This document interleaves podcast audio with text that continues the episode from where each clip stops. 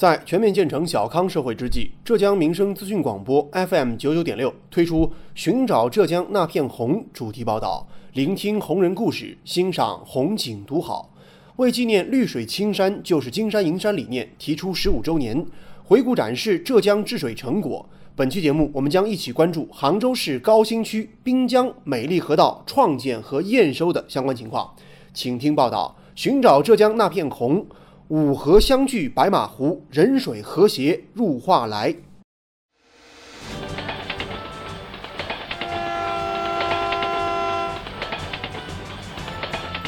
关注社会，关注政府，关注百姓，民生新干线。白马湖位于越王城山北麓，万顷碧波，水系发达。与一江之隔的西湖遥相辉映，被誉为杭城江南的一颗明珠。绕湖自北环西向南有街道河、盐山河、唐子堰河等等众河汇聚，自西涌入，彼此沟通，堤防稳固，河畅景美。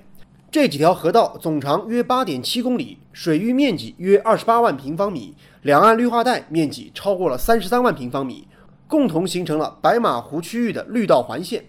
曾经的白马湖片区河道没有进行过系统化设计和治理，原有的生态环境未被合理利用，整体绿化景观效果比较差。同时呢，当时也缺乏基础设施建设、清水设施以及相应的安全配套设施。另外，当时片区的河道经常受到外界污染，河道的生态系统比较脆弱，单纯的河面保洁很难从根本上改善河道水质。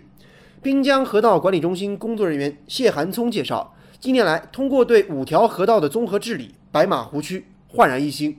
不断加大生态与力度，重构这个河湖生态水环境，逐步提升了区域内的这个河道整体的水环境面貌。主要建设内容呢，就是对白马湖片区的任河三条河道进行这个文化挖掘展示、便民公园设施建设、完善管护设施。河道破损堤岸的一个修复，提升这个智慧河道建设等内容呢，形成了一河一区的这个激情山水的这个滨水绿道。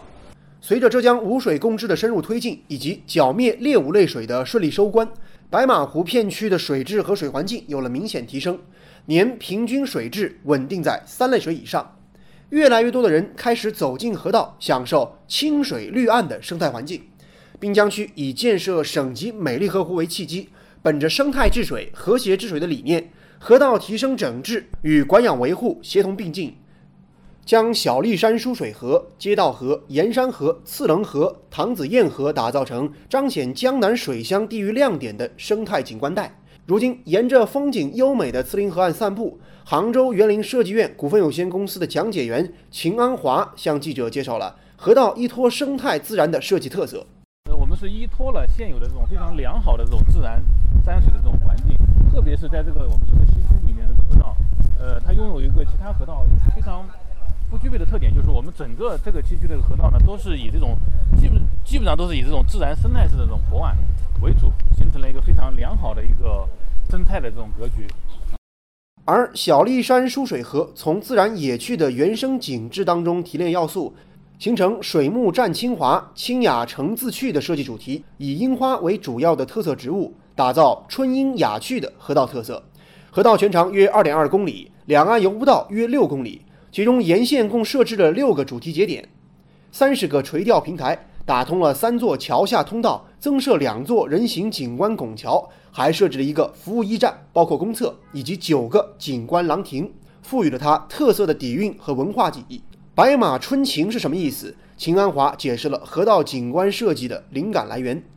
啊在这个地方呢，做了一个景观的节点，我们把它命名为这个白马春情的这样一个景观节点。在这个景观节点里面呢，就是，呃，我们是以一个非常流线型的一个铺装，呃，希望呢是与白马湖那边呢取得一个非常良好的一个呼应。同时呢，我们在整个平面上去看的话，当时是取意于一个白马的一个抽象的这么样一个图案的形式。清风拂水蝉声欢，街河河道总长约零点九二公里，南北流向，勾连小立山输水河、盐山河，两岸绿柳葱葱。通过增加清水平台和滨水广场，创造了良好的植物景观，形成了春花秋叶的绿色开放空间。而河岸近两公里的游步道，如今已是全线贯通，沿线设置了两个主题节点，七个垂钓平台打通了两座桥下通道，还设置了一个景观亭廊。晨起傍晚，游人往复，河道交汇处水面宽广，休闲康养，风情无限。这些都是我们的这个垂钓平台啊，包括我们在整个这个白马湖西区的这里面呢，做了非常多的一个垂垂钓平台啊。盐山河河道总长约二点四四公里，以田园山水共一色，人在山水田园中为设计主线，通过木芙蓉风景线结合当季的植物来串起休闲园。春生园、夏花园、秋收园四个主题节点，突出自然野趣的冰水景观风貌。两岸游步道长约二点三公里，其中新建游步道约零点四五公里，沿线还设置了一个服务驿站以及六个景观亭廊。秦安华说，在这里就是想营造出一种开轩面场圃、把酒话桑麻的田园氛围。那一个主题呢是形成园趣的这样一个主题，就是呃是希望形成一个呃田园。呃，山水共一色，然后人在山水田园中的一个景象。因为为什么呢？因为我们整个盐山河，它边上就是一个映翠路啊。呃，因为这条河道也也也叫映翠河，它的那个南面呢，就是原来村庄拆迁完之后复垦的一个大片的一个农田。所以说，我们这里呢就形成一个呃田园一个一个风光的一个特色。而慈林河则选择从“水乡人家”这个关键词中提炼要素，通过了生态水湾、清水沙滩、景观花船等元素的融入。使游客们可以充分在当地体验到观鱼、寻鱼、戏水、鱼彩等乐趣，形成了以梅花为特色，搭配春花秋叶夏荷，打造四季景观的滨水带状公园。河道全长约一点三四公里，两岸游步道约四公里，其中新建游步道一点五公里，沿线主要设置了四个主题节点，十三个垂钓平台打通了三座桥下通道，修缮改造了一座人行老桥，设置了一个服务驿站和两个公厕。接下来，我们再把目光转向唐子堰河，傍山傍田伴乡愁。我们可以用这样一句诗来形容它：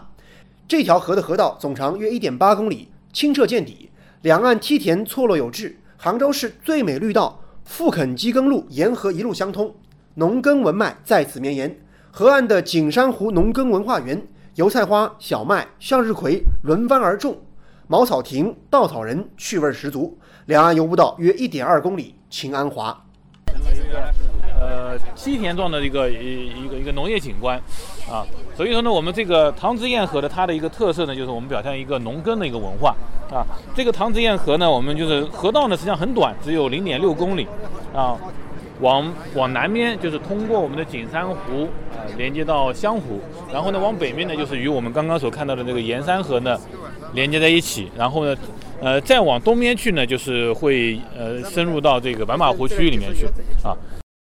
记者了解到，目前唐子堰河沿线设置了一个服务驿站，包括公厕、一处公交总站。漫步河边，既见绿水青山，又留美丽乡愁。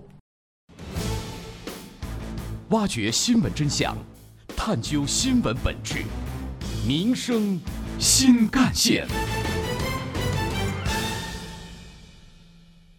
近几年来，高新区紧紧围绕数字滨江建设，大力推进数据赋能治水的滨江实践，不断加强平台建设，构建滨江治水云平台，将原有的智慧河道、智慧管网、水务 GIS、防洪排涝预警系统等全部纳入该平台体系之中。通过打通数据壁垒，实现治水数据的互联互通，提升各类涉水事件的感知、决策、预警、调度和控制能力。目前已经在各类的河道关键节点建立建设河道水质自动监测站十八个，河道流量监控站七个，河道雨水监测站十二个，管网水位监测站二十六个。据高新区河道管理中心的工作人员介绍，云平台的运用将线上线下治水融合起来，支撑了日常的河道管控工作，解放了河长巡河的压力。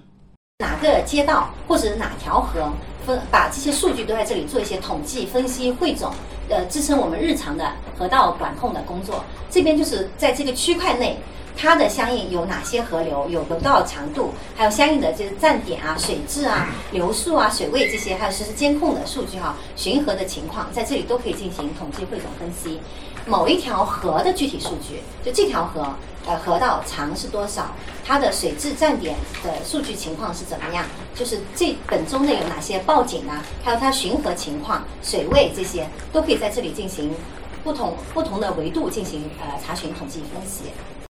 对此，浙江省水科院主任张红清认为，治水云平台的应用极大地减少了人力成本，能够和现有的治水机制形成互补，是可以弥补我们像这个河湖长治，包括我们有一些这个健康评估，包括我们像这个，因为它涉及到很多部门，多多部门的一个联合执法，所以很多东西呢，就是说这个平台上都可以实现，所以这个东西是一个非常非常的大的一个亮点。呃，我我个人是非常非常支持有这么一个事情。那么在全省的话，最好能够推广。现场踏勘结束之后，在滨江区白马湖片区美丽河湖验收会议上，专家和社会代表们也对验收成果提出了自己的建议。浙江省城乡规划设计研究院园林二所所长吕伟就对河岸绿道的营造提出了自己的建议。就绿道绿道，呃，它的根本其实两个东西，一个是绿，一个是道。先有绿，再有再有道。然后咱们的这个水，其实蓝绿空间里面也是属于是绿中间的很重要的一部分。大家都喜欢在水边走，那么我们怎么样来让这个绿道更加的被人所喜爱，还有被生物所喜爱，还有生物多样性的，不能影响到这个生物栖息的一个通道啊。绿道不一定是红色的，也不一定是蓝色的。呃，现在我们石板也好，呃，生态素土也好，这个栈道也好，然后透水纹路也好，不是越宽越好，不是越贵越好，不是越红越好，不是一定要畸形。只要老百姓能用的都是好的。杭州市民间河长、河道义务宣传员宋燕也从河流沿岸的配套便民设施上提出了白马湖片区可以进一步完善和改进的地方。河道的公示牌是有的，那个救生设施也是有的，那么座椅也是有的。那其他呢，我就感觉到不太有。那么是不是可以增加一些类似于休息亭，那一下雨可以躲避的那种？另外一个呢，就是说游玩方便了，因为这个我刚才也问了，就是这么大一个场地啊，一般像我们这样过来的话，肯定是要开车过来的。那开车过来，那个停车这方面配套设施是不是可以跟得上？那么另外一个呢，就是说整个园林，因为现在刚刚可能建好的原因啊，呃，看上去还是蛮单调的。就是说能不能该搞得有些更生气勃勃一点，让老百姓能够把人气吸引过来。记者了解到。滨江高新区在全市范围内首创引入城市河道环保清淤模式，打破传统清淤带来的脏乱差现象，将清淤和生态有机融合，助力了河道水岸环境有效提升。同时，近年来通过举办一系列的科技治水活动，打响了科技加河长模式，建立全国科技河长示范区，打造具有国际兵特色的科技治水品牌。前段时间，第二届科技治水高峰论坛就在此隆重召开。除了科技治水活动，滨江高新区每年还会举办各类有特色的治水活动，比如白马湖一行、皮划艇亲子活动、污水共治追梦人广场舞大赛等等，以加深群众对污水共治的了解和支持，把污水共治工作同群众工作紧密相连，不断提升周边群众的获得感和幸福感。好，感谢您收听今天的节目，我是子文，下期节目我们再见。